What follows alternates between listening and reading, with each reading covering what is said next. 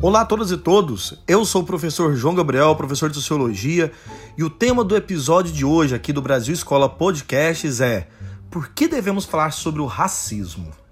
Bem, antes de começar a tratar desse assunto que é extremamente importante, parece ser simples, mas é um assunto bastante complexo, eu quero primeiramente né, agradecer já a sua audiência aqui e também estar tá convidando você a pertencer, a participar, a se inscrever, né? E conhecer principalmente o nosso canal do YouTube, Brasil Escola no YouTube. Lá você tem todas as disciplinas e muito conhecimento gratuito. Lembre-se também de nos acompanhar nas redes sociais. O Brasil Escola tem muita interatividade para você no Instagram, no Twitter e também no Facebook. Vamos lá, vamos responder. Por que devemos falar sobre racismo?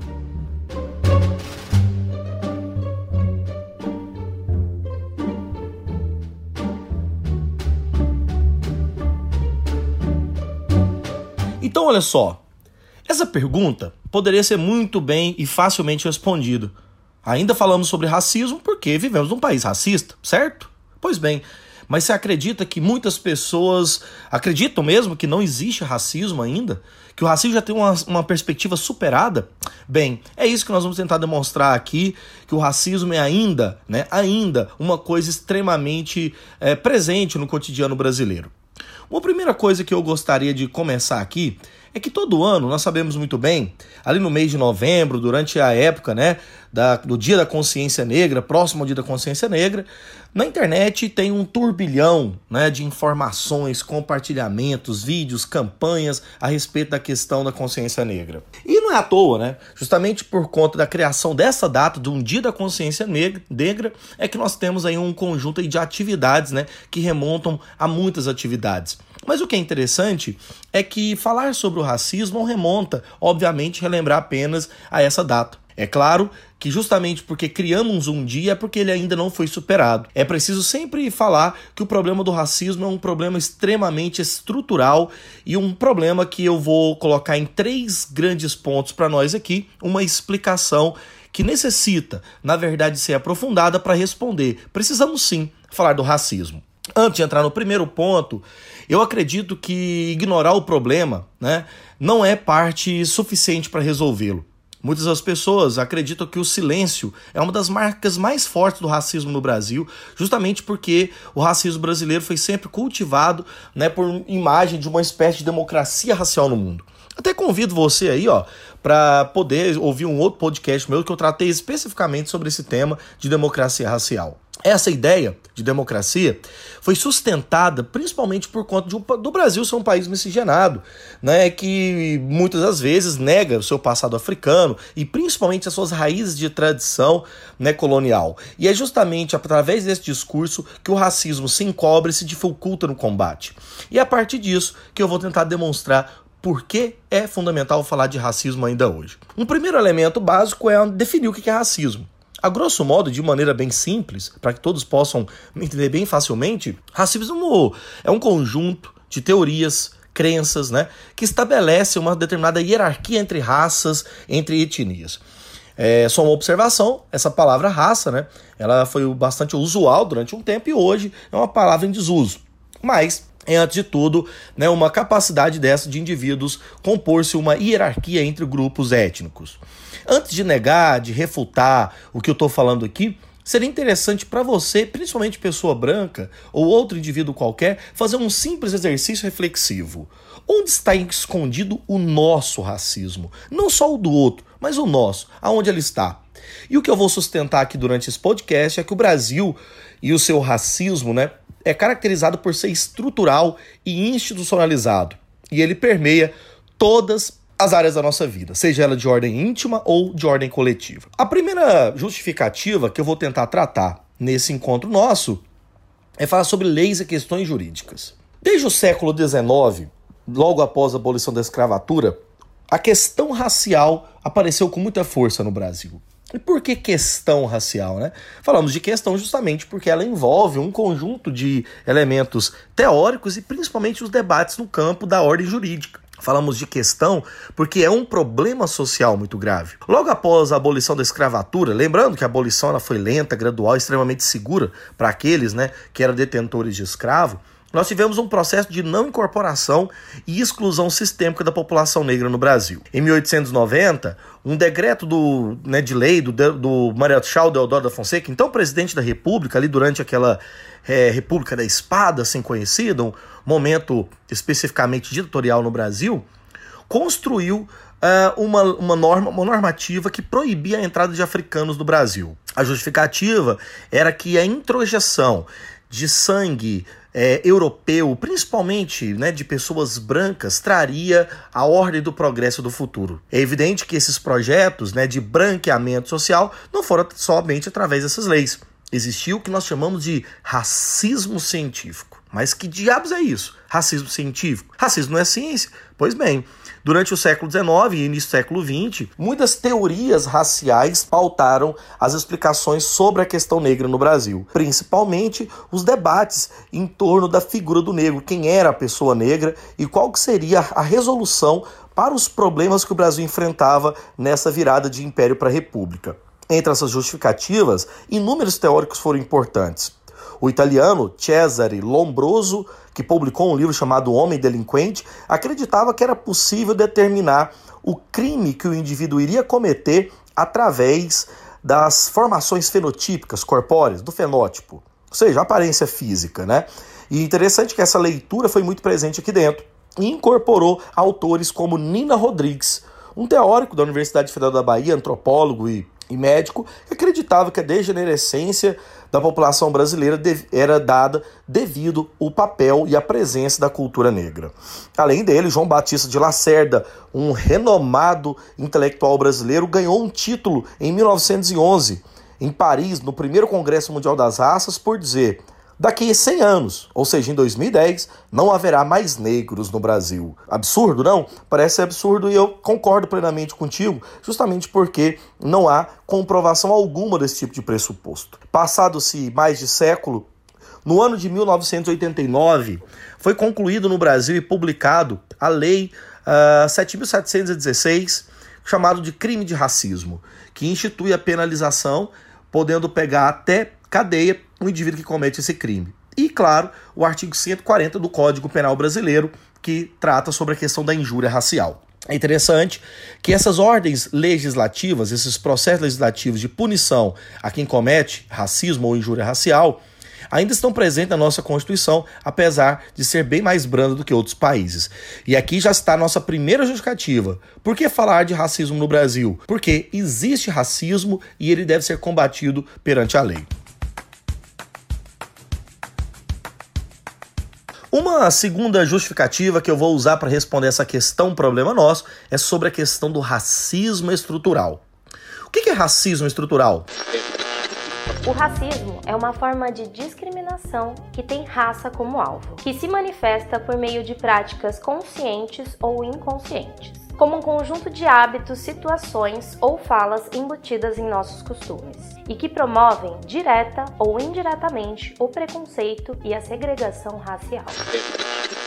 Bem, vocês viram nesse pequeno vídeo, né, curto aí do Quebrando o Tabu, que o Brasil possui uma herança escravocrata. O Brasil então possui uma tradição, um passado de segregação e não incorporação da população negra na sua sociedade. É justamente nesse aspecto que nós podemos entender que nós constituímos um racismo que não é meramente uma atitude individual. Não é apenas uma atitude subjetiva de um ato isolado ou alguma coisa que está fora da realidade do cotidiano ou do dia a dia. Quando usamos a expressão estrutura, é que ela está solidificada e cristalizada dentro das atividades políticas, do cotidiano, das relações econômicas, das relações interpessoais e subjetivas também não somente, justamente porque é uma questão objetiva. E a prova disso é que essas leis da República, as teorias raciais que eu citei agora no bloquinho anterior nosso, é justamente comprovação, porque nós estamos falando de uma sociedade que constituiu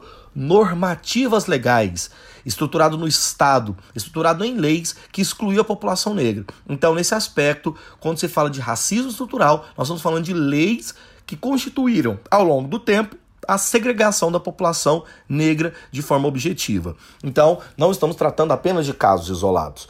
É muito interessante porque esse debate envolve até mesmo a ciência, até mesmo o discurso biológico. até mesmo o discurso da sociologia, que nós sabemos a quantidade de inúmeros teóricos que sustentaram né, essa possibilidade, essa questão do racismo. Uma polêmica enorme que envolve a sua literatura, as suas reflexões, inclusive do ponto de vista até político e pessoal, é a figura de Monteiro Lobato.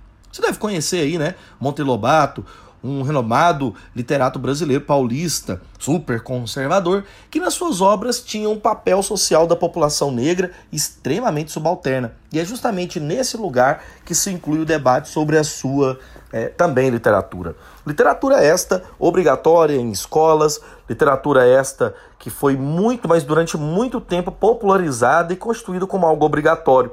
Isso é mais uma comprovação dessa capacidade do racismo ser estrutural. Nesse sentido, quero entender com vocês que a população negra, quero chegar a essa ideia, a população negra ao longo do tempo sofreu com uma estrutura de exclusão da cidadania, relegados né, a uma estrutura de marginalização e toda uma constituição de uma sociedade violenta a partir desse aspecto. Por isso, gostaria de usar agora, rapidamente com vocês, uma pequena fala do professor Silvio Luiz de Almeida, é professor renomado e hoje aí uma das pessoas bastante influentes nas redes sociais que trata da questão negra. Vejamos. Se o sujeito é racista, não é uma questão apenas do indivíduo, mas é um problema institucional. A instituição, ela não ela, ela, funciona de tal maneira que ela reproduz esses padrões discriminatórios, então os sujeitos que ali é, estão, eles também se tornam é, sujeitos da discriminação contra certos grupos. Então, o que você tem que resolver não é o sujeito, então somente, você tem que resolver o funcionamento da instituição. E aí, qual é a postura para se combater esse tipo de coisa? É ação afirmativa é você instituir novas políticas de funcionamento da instituição que possam desnaturalizar o racismo como um processo dinâmico naquele lugar. Política de cotas é um exemplo disso.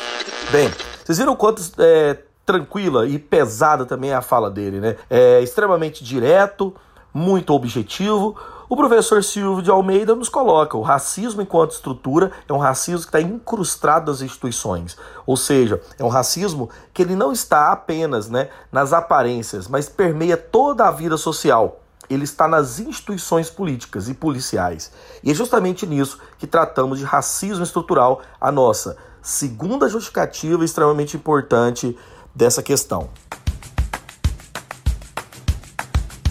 A terceira e última questão que nós precisamos pensar aqui, uh, para responder essa questão do por que falar de racismo no Brasil, é sobre dados estatísticos. E aqui eu estou sustentando todo o meu argumento em atividades empíricas, né? Primeiramente do Atlas da Violência de 2017, onde aponta que a população negra também corresponde à maioria, cerca de 78,9% dos 10% dos indivíduos com mais chances de serem vítimas de homicídio. O que significa então que durante essa margem aí de porcentagem, a população negra está mais vulnerável ao homicídio. Outro dado estatístico importante que em média os brasileiros brancos ganhavam até por volta de 2015 o dobro do que os negros, em média R$ 1.589 ante né, os 898 reais mensais da população negra. Dados do Instituto de Pesquisa Econômica Aplicada, o IPEA, e da Pesquisa Nacional de Amostra de Domicílios, o PENAD, considerando rendimentos como salários, né, benefícios sociais e aposentadorias, coloca que a população negra encontra-se abaixo da população branca em relação ao número absoluto de renda. Outro dado interessante é sobre um marcador social de diferença que nós conhecemos assim como uma espécie aí de marcador que coloca é, é, especificidade no grau de vulnerabilidade de certos grupos. De acordo com esse dado, entre 2003 e 2013, o número de mulheres negras assassinadas cresceu cerca de 54%. É incrível, porque ao passo que o índice de feminicídio de mulheres brancas caiu 10%, o número de homicídios de mulheres negras aumentou, o que corresponde a um feminicídio negro muito maior do que o feminicídio branco. Para finalizar, os dados que todos que eu citei para vocês aqui são do mapa da violência elaborada pela Faculdade Latino-Americana de Estudos Sociais. Justamente nesse caso, e é diante desses números que eu apresento que todos os números estatísticos que eu coloco aqui são dados oficiais E é justamente nisso que a gente deve pensar a questão racial no Brasil. Para encerrar, eu gostaria de usar aqui um dado né, de uma entrevista que a historiadora Gisele dos Anjos, especialista em questões de raça e gênero e pesquisadora do Centro de Estudos de Relações de Trabalho e Desigualdades, fez, por exemplo, ao site da UOL. E assim ela vai dizer: no Brasil, casos como esses, né, casos de violência, são emblemáticos, porque usamos ainda para falar sobre o racismo hoje. Todas as pessoas negras, especialmente as retinas, né, tem uma lista de, de situações de discriminação racial exatamente com essas para contar. E isso demonstra, de fato, um, uma forma gritante como o racismo impacta todas as nossas relações como ele deturpa a nossa sociedade, nossa identidade, como prejudica a nossa saúde mental e afeta a nossa autoestima. E para ser alvo de discriminação, não precisamos nem sair de casa. Quando eu ligo a TV ou abro uma revista, já estou sendo confrontada. Mas chamar abertamente uma pessoa negra de macaca é a prova de como o imaginário social ainda está conformado com a negação da humanidade deste grupo. E é justamente nesse aspecto, fecha aspas, que eu considero que é importantíssimo falar de racismo. Enquanto existe racismo, temos que falar sobre, mas não apenas falar falar, combater e superar esse tipo de situação.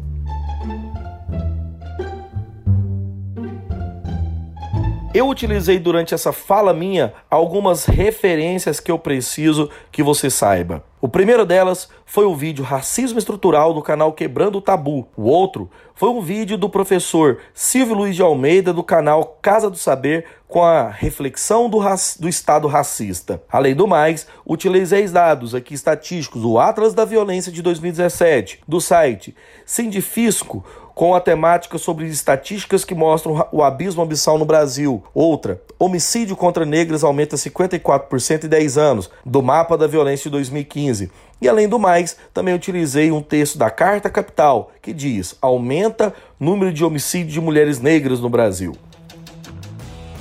Bom, pessoal, esse foi o nosso podcast, nosso episódio tratando do tema Por que precisamos falar sobre racismo? Se você gostou, compartilhe com seus amigos, ajude o Brasil Escola a crescer, porque é assim que nós podemos aumentar nossa qualidade para que você tenha acesso a uma educação gratuita. Além disso, agradeço demais a sua presença e te espero no próximo episódio para falar de temas especialmente importantes.